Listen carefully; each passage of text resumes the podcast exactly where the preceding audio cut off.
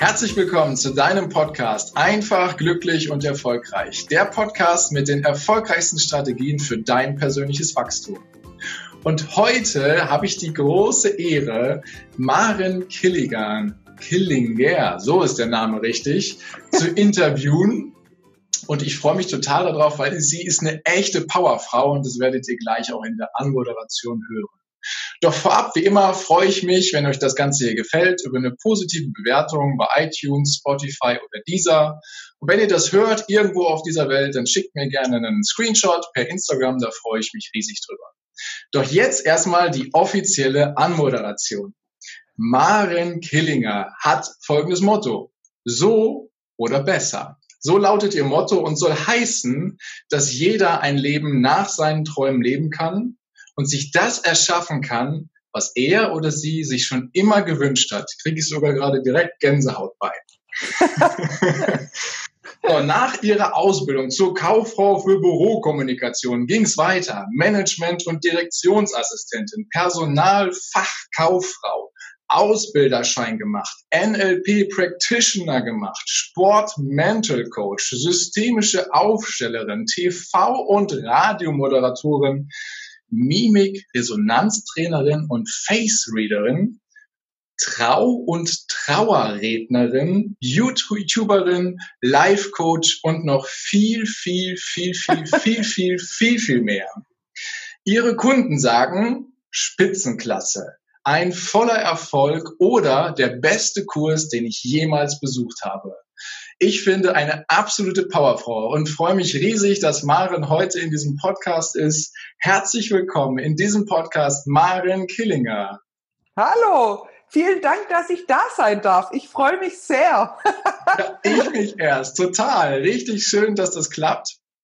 Und vorab mal die Frage, ähm, wie oft hörst du so eine Anmoderation und wie geht's dir damit?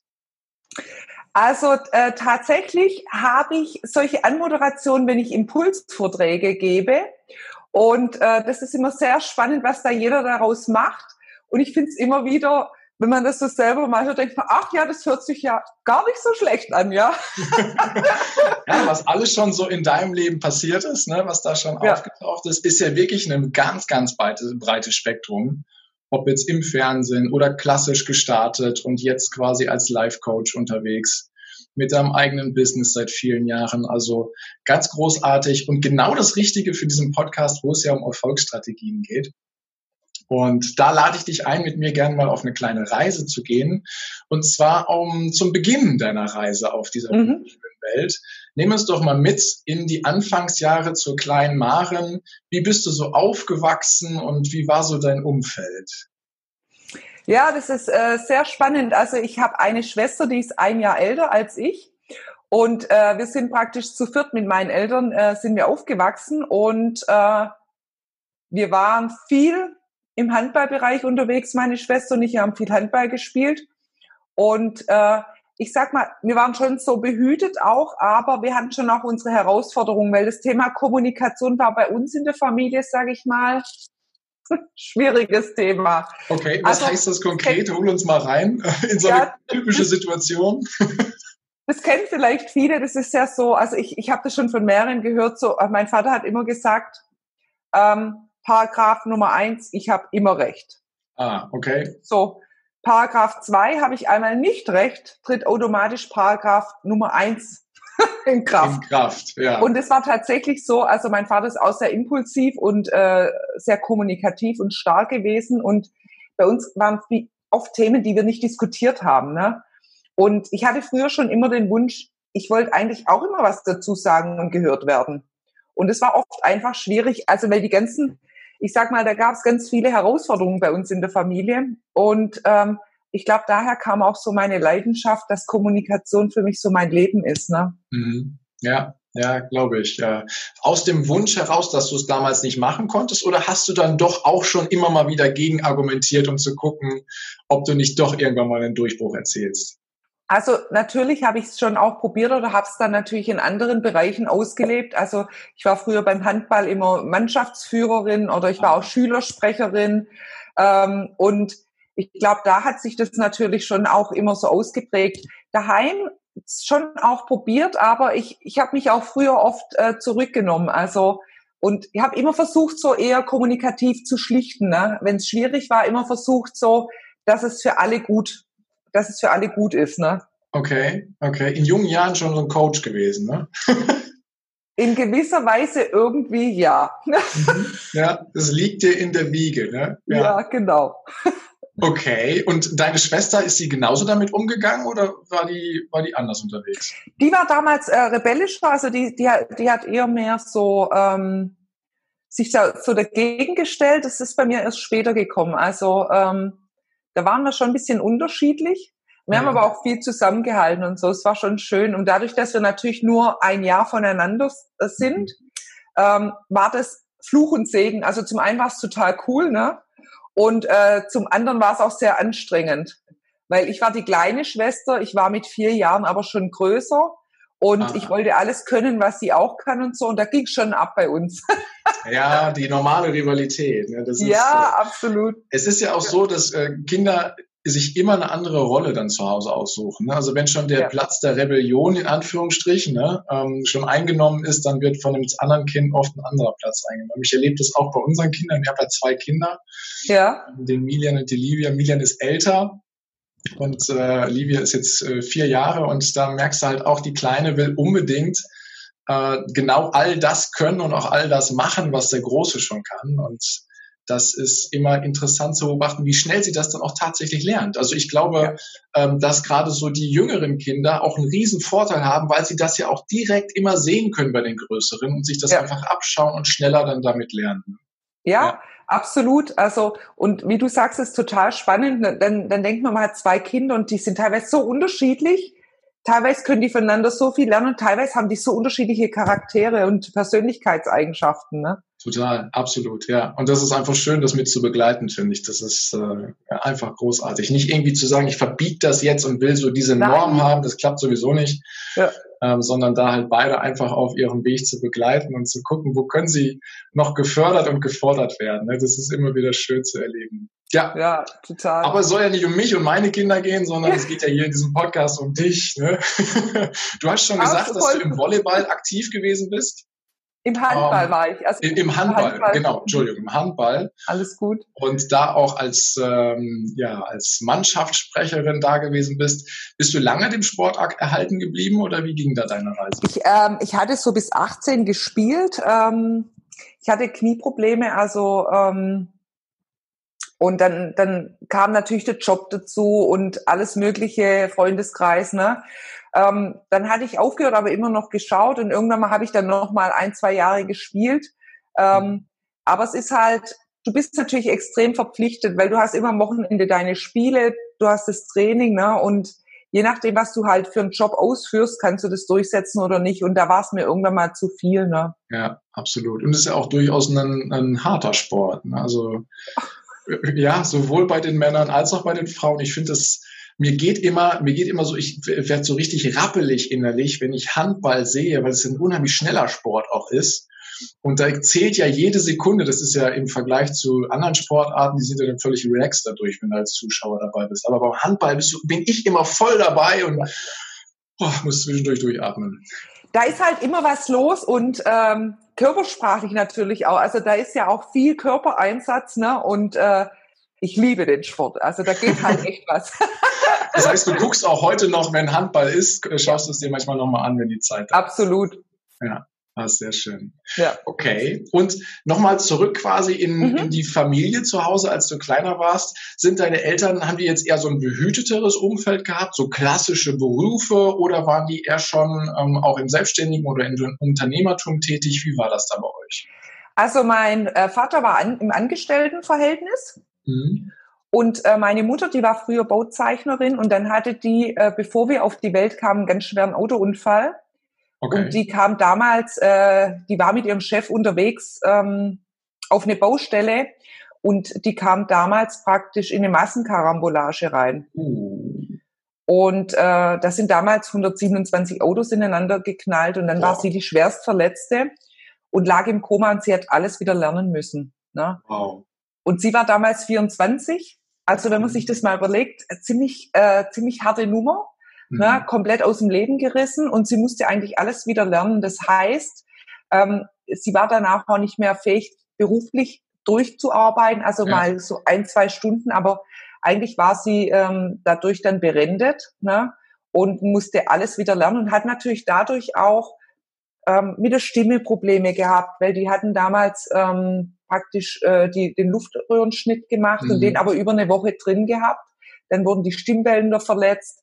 Dann die Motorik hat natürlich gelitten. Ähm, und da hat sie heute auch noch so Themen, wo sie zu kämpfen hat. Aber dadurch war ähm, un unsere Familie auch, ich sag mal, irgendwie auch besonders, ne? weil für sie waren viele Dinge auch schwerer dann vielleicht auszudrücken oder auch wenn ja. sie Stress hatte, hat sie oft die Stimme verloren. Mhm. Und mit zwei Mädels ist es natürlich schon anstrengend, ne? Und dann. wenn sie klein sind, geht's vielleicht noch, doch wenn sie größer werden, dann. Wir waren sicherlich, also meine Schwester nicht, Diana und ich waren sicherlich nicht äh, die brävsten Mädels in der Pubertät, würde ich Kann das sein, dass ihr als Familie dann so ein ganz enges Band hattet äh, untereinander, so im, im, im Inner Circle oder? Ah, es war eher, es war eher schwierig, ne, weil mein Vater hat sie natürlich auch gepflegt und für ihn war das schon auch herausfordernd, weil mhm. ich glaube, du veränderst dich ja auch als Mensch, ne, wenn du so einen Unfall hast und ja. ähm, für sie war das dann auch viel mit Emotionen damit umzugehen schwieriger, ne, und mein mein Vater ist schon halt auch sehr, der gibt schon auch Gas, ne, und ähm, die Power ja, kommt von ihm, ne? Ja, und aber äh, tatsächlich, also ich kenne ja meine, meine Mom nicht, wie sie war vorm Unfall, aber ja. mein Vater hat gesagt, die war wie ich früher, ne? Okay. Also, oder in vielen Situationen auch so und sportlich und Vollgas und so. Und da war sie natürlich durch den Unfall ging das nicht mehr. Also deshalb, ich würde gar nicht sagen, dass das so zusammengeschweißt ist, war eher herausfordernd. Mm, ja, ja. Doch die Herausforderung wurde angenommen und ist gemanagt und bewältigt worden, ne? Absolut. Ja, sehr schön. Das sind immer schöne Geschichten, wenn das dann gut ausgeht und ja. äh, sich die Leute mit diesen wirklichen Schicksalsschlägen dann ja auch einen neuen Weg darauf einlassen und sich dann, mhm. dann kam ja die Familie erst noch, ne? weil sie war ja wahrscheinlich nicht schwanger, als der Unfall war, sondern das kam ja dann später erst, ne? Genau. Wir sind ja. erst später gekommen, also nach ihrem Unfall und äh, daher, also muss man, ich ziehe echt den Hut vor ihr, ne? weil ich mhm. sag, Hammer, äh, was, was sie, was sie durchgemacht hat und wie sie sich auch durchgeboxt hat. Also es ist schon, ja, da gehört schon was dazu, ne? Vielleicht hat es auch nur geklappt, weil sie vorher diese Power auch hatte, ne, die sich jetzt oder dann in der Zeit einfach anders ausgedrückt hat. Mhm. Ähm, halt in diese Situation, dass sie dann so viel wieder zurückerlernen konnte. Ne? Ja. ja, absolut. Wow, okay. Danke erstmal fürs Teilen. Und ja. äh, nochmal zurück auf dich sozusagen. Also ähm, schon in einer, in einer äh, besonderen Familie aufgewachsen. Und das, was du heute machst, hat ja mit dem ursprünglichen Beruf, den du gelernt hast, nicht mehr ganz so viel zu tun. Ne? Nee. Ähm, wie kam deine Berufswahl? Warum, warum hast du dich den Weg entschieden für zur Kauffrau zur Bürokommunikation? Also man muss dazu sagen, davor war ich ein Jahr und äh, hatte angefangen die Ausbildung zur Erzieherin. Mhm. Ah, okay. Und, äh, das, das lief ziemlich gut, aber für mich war dann, da dachte ich irgendwann mal, da brauchst du vier Jahre Ausbildung und dann, wie kannst du dich da weiterentwickeln? Das ist relativ schwierig, ne? Mhm. Dann dachte ich, na ja, gehst ins Büro, da hast du ganz viele Möglichkeiten. Und dann war ich im Büro und irgendwann mal habe ich so für mich gemerkt, hey, ich habe viel mehr Bock, mit mehr mit Menschen zu arbeiten. Ja. Und ähm, habe dann aber angefangen, eher das äh, privat bin eben bei Sporttrainerin geworden, ne? Mhm. Und habe dann aber bei uns, ähm, ich habe ja bei der NBW beim Energieversorger gearbeitet und die hatten damals auch äh, viele verschiedene Gesellschaften, unter anderem auch eine Akademie. Mhm. Und dort bin ich hingekommen im, im, im Sekretariatsbereich. Da war ich jahrelang auch Assistenz der Geschäftsführung. Und dann habe ich immer gesagt, ich will Trainerin werden. Ja. Das, was die machen, da habe ich echt auch Bock drauf. und äh, meine Chefin hat damals gesagt, na ja, ähm, eigentlich möchte sie mich nicht hergeben, weil sie ähm, das unheimlich schätzt, wie ich arbeite. Mhm. Weil ich natürlich auch, ich bin ja Vollgas, also ich, ich kann ja relativ schnell, ich habe eine schnelle Auffassungsgabe, ich kann viele Dinge parallel machen. Und es war natürlich, ähm, ich wollte auch immer verstehen, was macht sie, wieso macht sie das? Und dann konnte ich ihr mehr vorbereiten und mehr zuarbeiten. Das fand sie ziemlich cool. Ja. Und dann meinte sie so, naja, eigentlich möchte ich dich nicht gehen lassen, aber ich sehe da schon Potenzial. Ja. dann hat man einen Deal gemacht drei Jahre mache ich ihren Job, also mache ich den Job und dann äh, werde ich gefördert und darf äh, mich auch zur Trainerin ausbilden lassen. Wow, und das hat auch so geklappt dann. Also ich habe dann äh, natürlich war es so, sie hat natürlich jetzt nicht proaktiv für mich äh, danach geschaut, dass das funktioniert. Ja, so habe so hab ich dann so habe ich dann die Fäden in die Hand genommen und habe proaktiv geschaut, wer könnte eine gute Nachfolgerin für mich mhm. sein. Mhm. Habe so die Fühler ausgestreckt. Ah, hatte dann mal, das hast du dann aber auch gemacht, ne? dass du geschaut hast, so dass das sauber übergeht. Ja. Mhm. Und ich habe dann zu meiner Chefin gesagt, ah, ich habe jemand Gutes, die würde äh, für meine Nachfolgerin sein, ob sie sie sich nicht mal anschauen möchte. Und äh, dann habe ich das praktisch selber in die Hand genommen und dann lief das. okay, cool. Hattest du ähm, auch schon vielleicht zur Teenagerzeit und auch zu dem Zeitpunkt da schon so gewisse Vorbilder, wo du sagtest, ah, das will ich mal machen, so wie du gerade gesagt hast, so ich will Trainerin werden. Ähm, wo, woher kam dieser Auslöser? Weil du jemanden erlebt hast oder wie ist das gewesen? Witzigerweise nicht. Also äh, ich kann mich da nicht dran erinnern, dass ich das äh, zur Jugend oder so hatte. Also was ich schon immer hatte, ich, ich konnte, ich konnte immer schon gut kommunizieren, also beziehungsweise ich, mir ist immer was eingefallen, ich war immer frech und ähm, ich hatte auch immer einen guten Draht zu anderen Menschen. Aber ja. ich war jetzt nie der Typ, wo sich gesagt hat, ich stelle mich bewusst vorne hin oder hatte da auch jemand, wo ich als Vorbild gesehen hatte. Ich hatte das irgendwie nicht im Fokus. Das mhm. hat sich irgendwie so entwickelt. Kam einfach so, ne? Hast ja, du deiner, bist du deiner Intuition und Leidenschaft quasi nachgegangen? Genau. Das ja. kam wirklich so, ähm, ich dachte, ach, wie toll.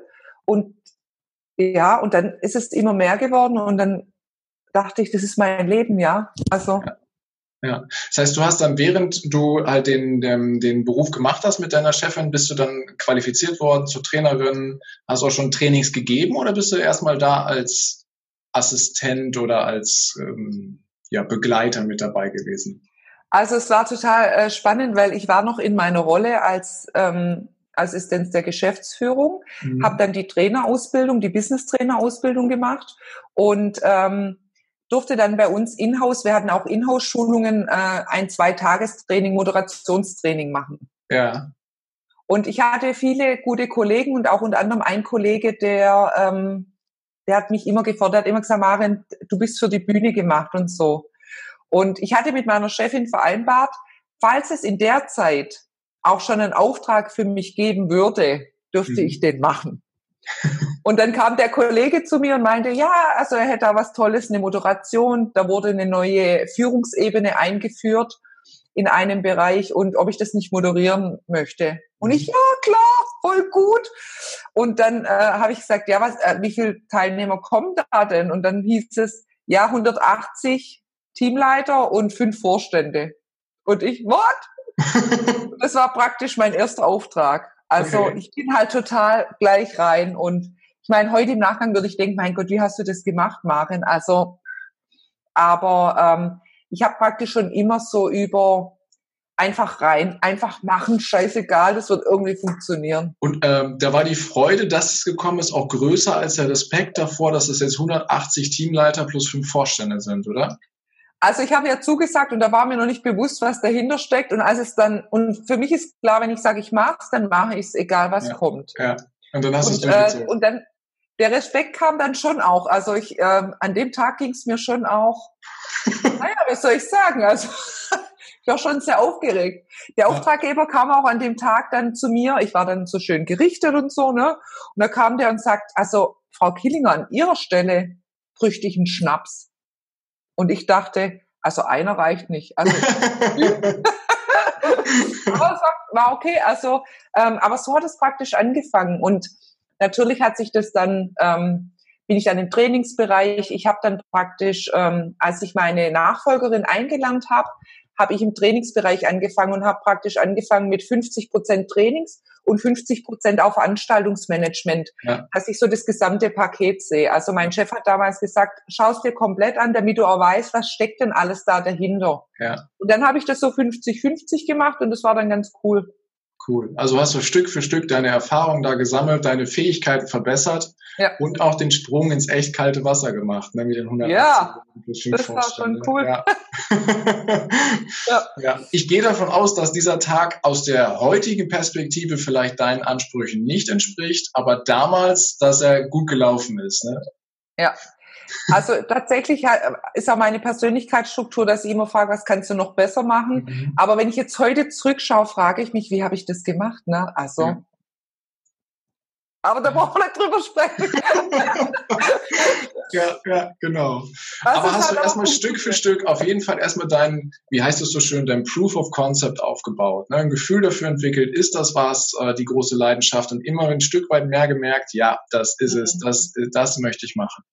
Okay. Ja, und auch so die, die, die, die Leidenschaft für die Themen, so was liegt mir denn, ne? Weil es gibt ja in dem Bereich auch so viele Themen und ich habe so für mich gemerkt, ja, Kommunikation ist für mich total ähm, Kommunikation, Präsentieren, Körpersprache und so ist für mich super. Ich habe dann ja auch noch so eine Theater-Business-Ausbildung gemacht, dann ähm, habe ich das noch mit eingebaut und ähm, ja, und ich bin so ein Mensch, mir wird's relativ schnell langweilig. Also ich brauche so die Abwechslung, ne? Und deshalb ja. bin ich auch so breit aufgestellt. Also, ähm, weil ich für mich gemerkt habe, ich mag's, wenn ich auch aus der Schublade was rausziehen kann. Wenn jetzt im Training irgendwas hochkommt, ich sage, kein Thema, komm, schauen wir da mal kurz drauf.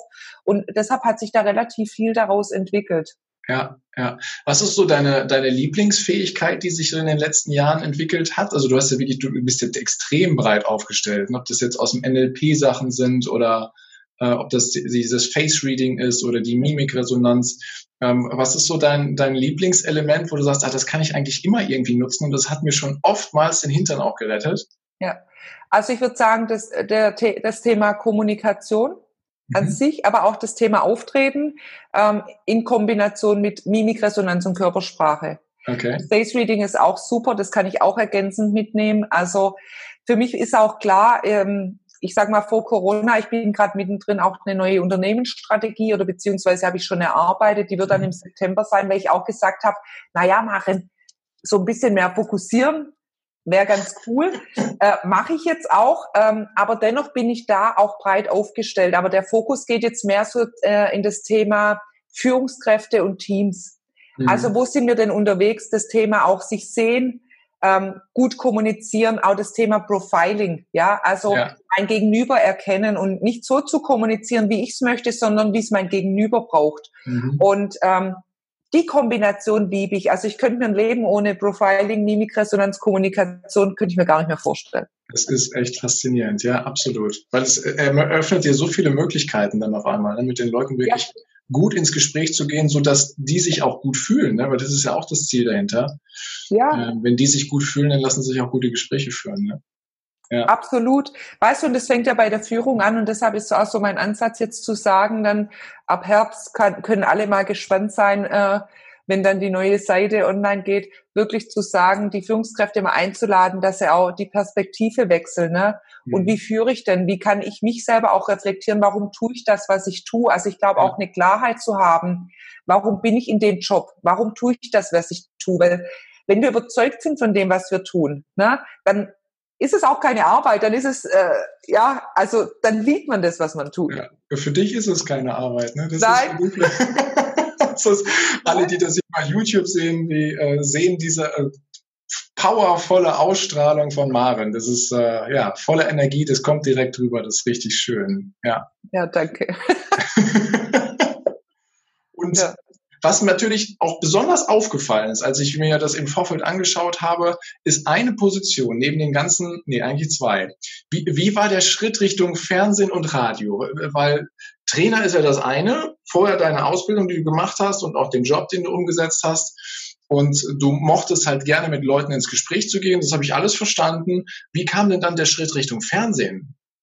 Also das Thema ist so, ich habe die Ausbildung gemacht, weil es mich einfach interessiert hat. Ich wollte wissen, was gibt's noch beim Präsentieren für andere Techniken, mhm. die man im Radio nutzt und die man beim, beim TV nutzt. Ne? Ja. Und äh, weil ich dachte, naja, wer weiß, für was du es einfach nutzen kannst. Ich glaube, ich bin jetzt nicht die typische TV-Tante. Also ich finde das ja, also äh, ich finde TV-Moderatoren super, ne? aber dafür spreche ich ja auch viel zu stark Dialekt. Ich kann ähm, dich gut verstehen und ich glaube, die Hörer auch. ja, das schon, aber ich glaube tatsächlich, ähm, um im Fernsehen erfolgreich zu sein, brauchst da wahrscheinlich ähm, weniger Dialekt. Und ich habe mich lange damit beschäftigt, weißt du, das war für mich so auch so eine Schwachstelle, zu sagen, wie gehst du denn damit um mit deiner Stimme und so? Ich, ich, mhm. äh, ich mag meine Stimme, ich mag meine Art, wie ich spreche, aber ich hatte lange auch schon ein Thema mit meinem Dialekt.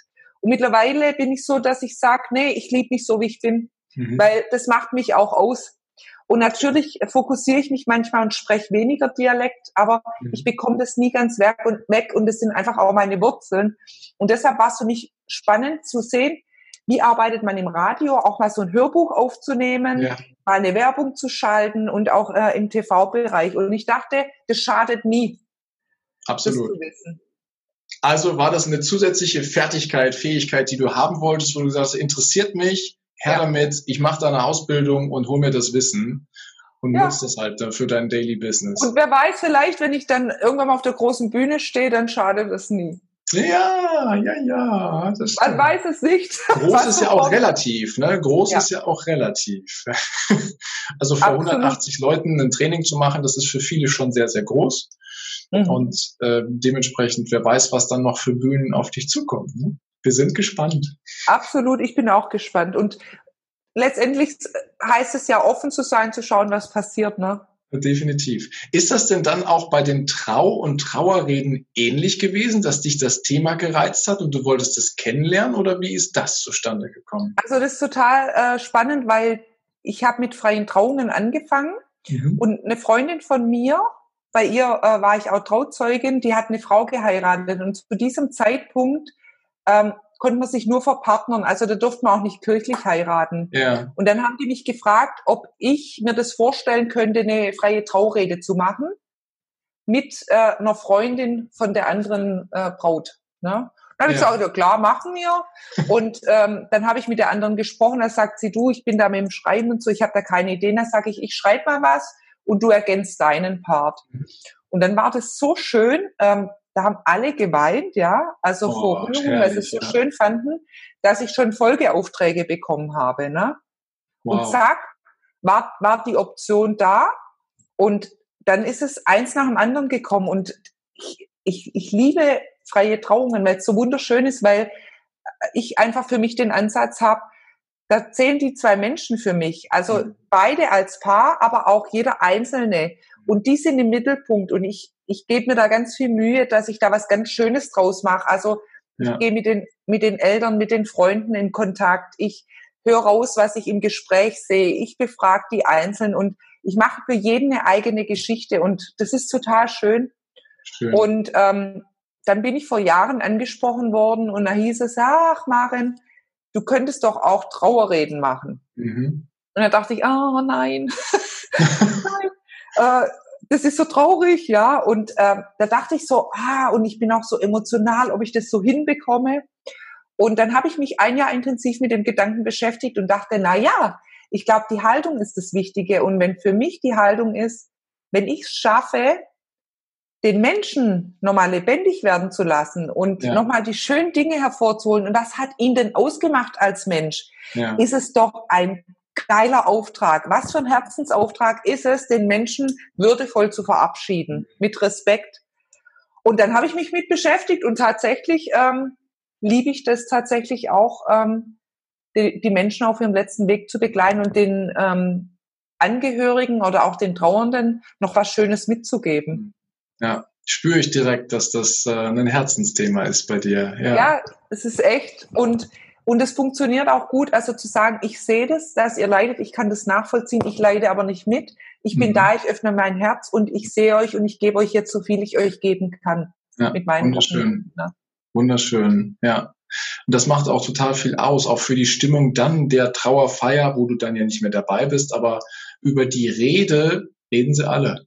Ja. Ja.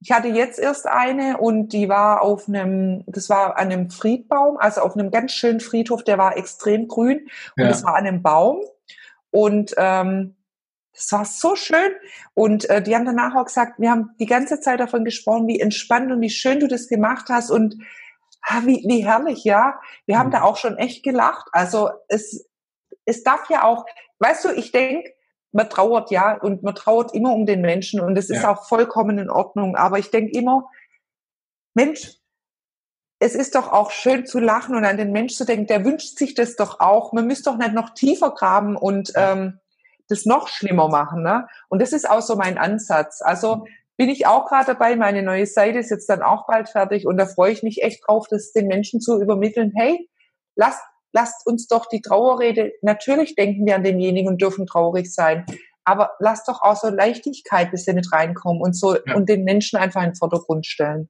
Schön. Ja, sehr schöner Ansatz.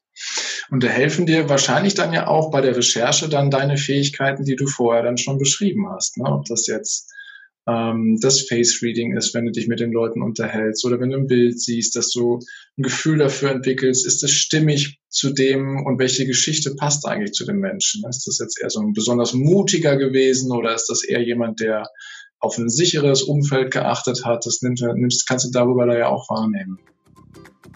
Das war der erste Teil des Interviews. Vielen Dank, dass du dir bis hierhin die Zeit genommen hast. Und gleich geht es weiter. Ich wünsche dir viel Spaß mit dem zweiten Teil.